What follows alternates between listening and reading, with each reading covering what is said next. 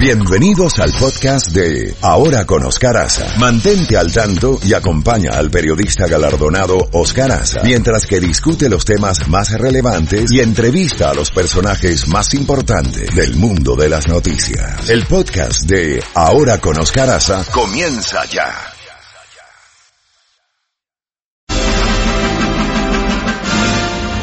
Son las 7 con 32 minutos en la mañana. Jacobo Ghostin, buenos días. Buenos días, Luis. ¿Sabe lo que estaba pensando? El otro día estábamos hablando con Oscar de que cuando uno viaja al exterior se sube a un taxi. Yo hablo mucho con los taxistas porque así me entero exactamente qué es lo que está pasando en el país o en la ciudad o donde sea. Sí. Y, y también tengo la costumbre, yo creo que todo el mundo la tiene, de cuando, cuando vas al barbero, el barbero se convierte en tu psiquiatra, porque te tiene ahí sentado 20, 30 minutos y están hablando de cosas que suceden.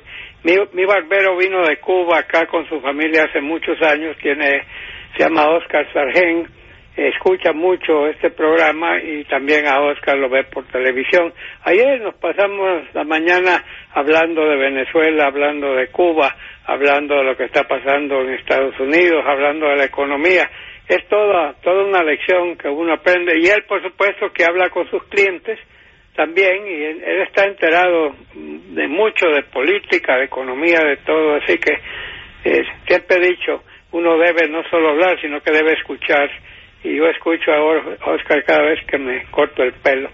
Mira, Luis, hay tantas cosas, pero empecemos con el tema de la marcha, la caravana yo oigo siete mil, cinco mil, ocho mil, yo no sé cuántos son, sé que son cuantiosos, sé que varios de ellos ya regresaron a Honduras, que es donde se originó esta marcha en mi ciudad natal de San Pedro Sula, donde yo nací en 1935, y luego se han agregado eh, salvadoreños, guatemaltecos, y el presidente Trump ahora está diciendo que también hay miembros de pandillas, de maras, que puede ser cierto, pero no creo que sean una cantidad grande ni mucho menos.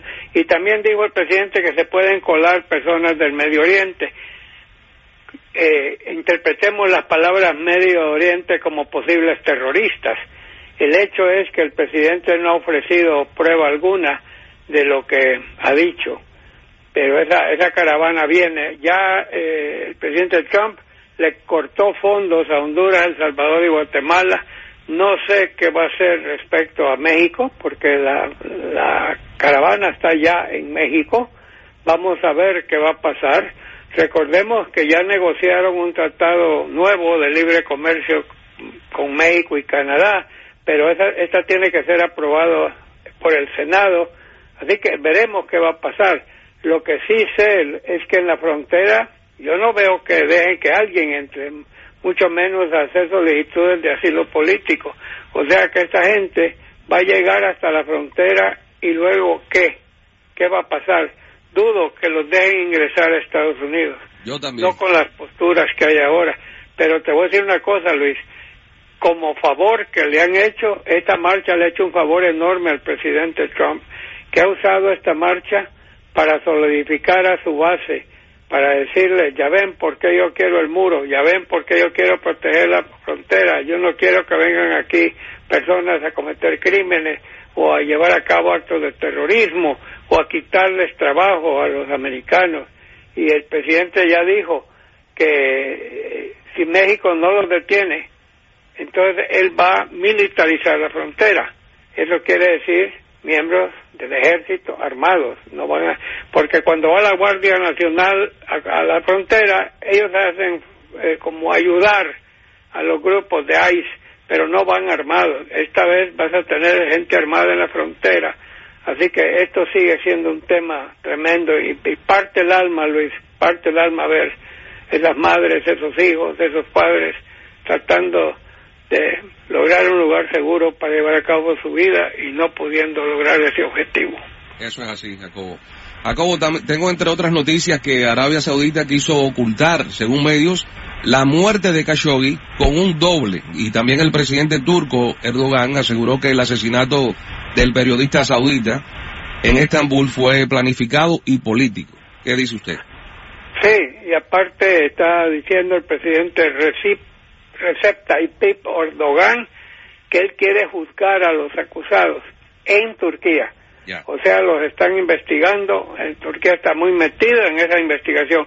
También dijo el presidente que le costó muchos días lograr permiso de Arabia Saudita para que los servicios de investigaciones de Turquía pudiesen ingresar a la embajada. También dijo que las cámaras de televisión habían sido cortadas antes, o sea, apagadas, antes de que llegara Khashoggi.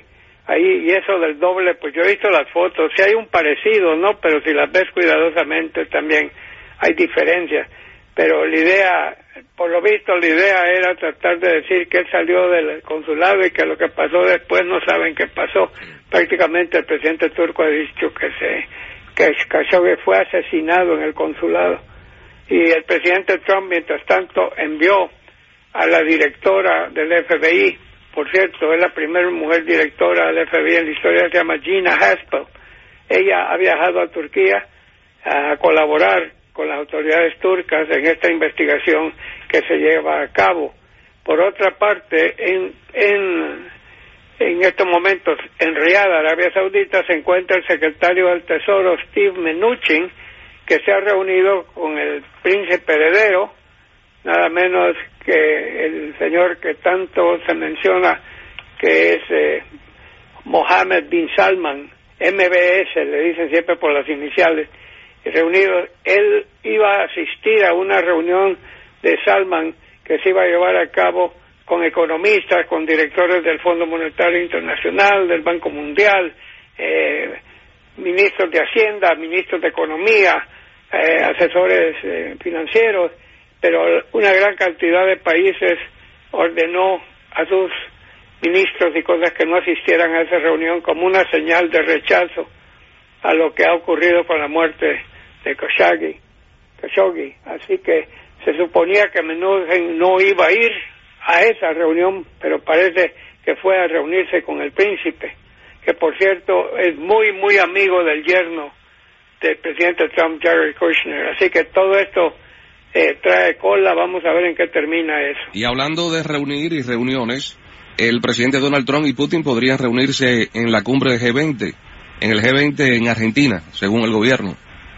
Sí, y déjame decirte algo también, que el presidente Trump envió al asesor de seguridad nacional, al señor Bolton, Andrew Bolton, eh, John Bolton lo mandó precisamente a Rusia a reunirse con su contraparte, el canciller ruso Sergei Lavrov.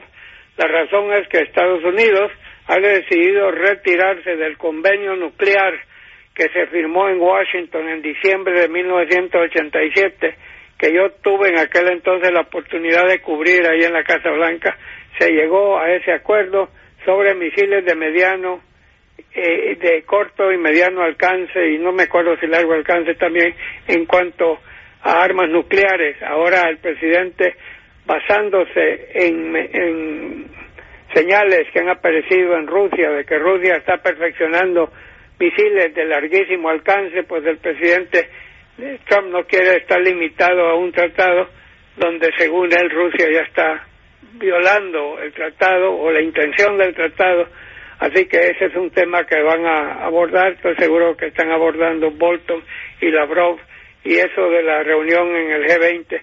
Sí, pero se hablaba de una reunión uno a uno, así que me supongo que esta va a ser una antesala de, una reunión. El presidente Trump sigue manteniendo buenas relaciones con Vladimir Putin, pese a que los servicios de inteligencia le pasan diciendo que Rusia sí intervino en los comicios presidenciales del 2016 el presidente no le ha colocado sanciones fuertes a Rusia como otros países lo han hecho y vamos a ver cuando se reúnan Putin y Trump en Buenos Aires, Argentina.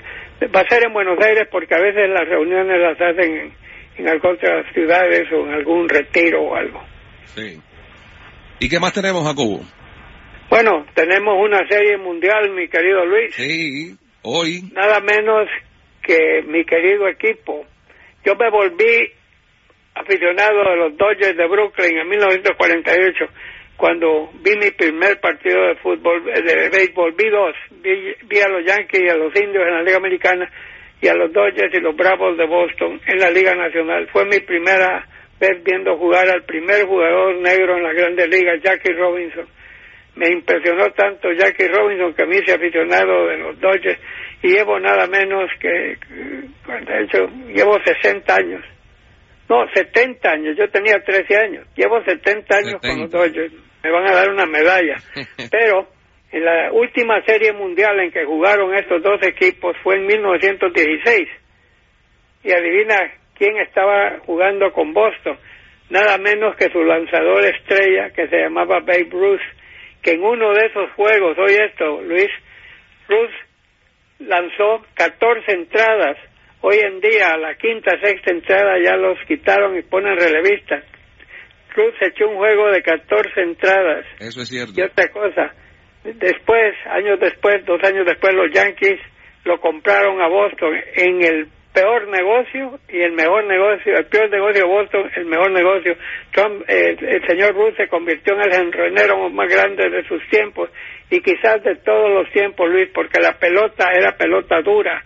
Hoy en día las pelotas tú soplas y salen fuera del parque. En aquel entonces tenías que meterle un leñazo para tener honrones eh, eh Ruth se convirtió en el gran honronero eh, de todos los tiempos. En ese entonces no contaban los lanzamientos, Jacobo. ¿Qué dices? Que en ese entonces no contaban los lanzamientos. Ya este pitcher tiene eh, 100 lanzamientos, nada de eso. En ese entonces... No, no, no, no, Allá, allá te echabas 18 innings, era necesario.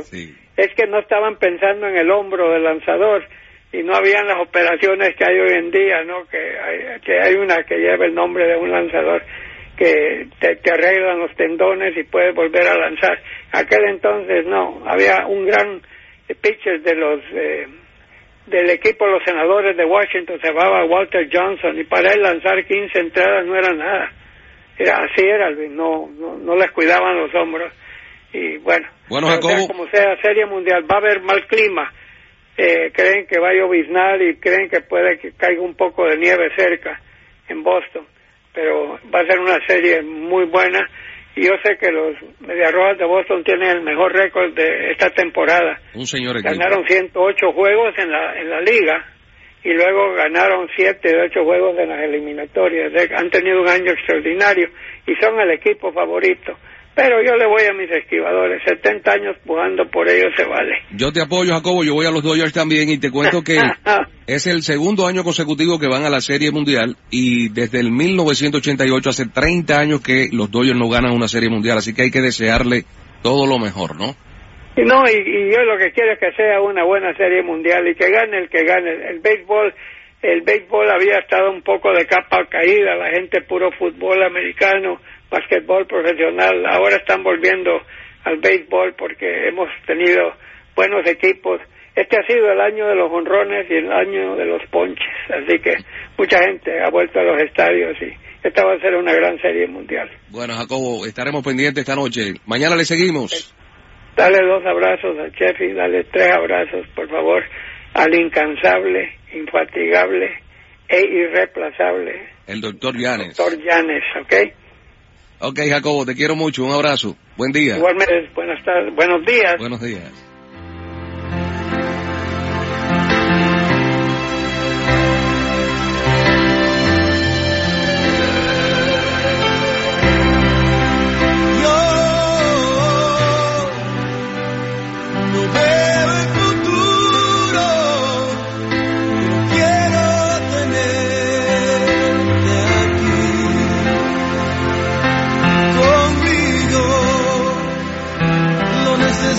fosse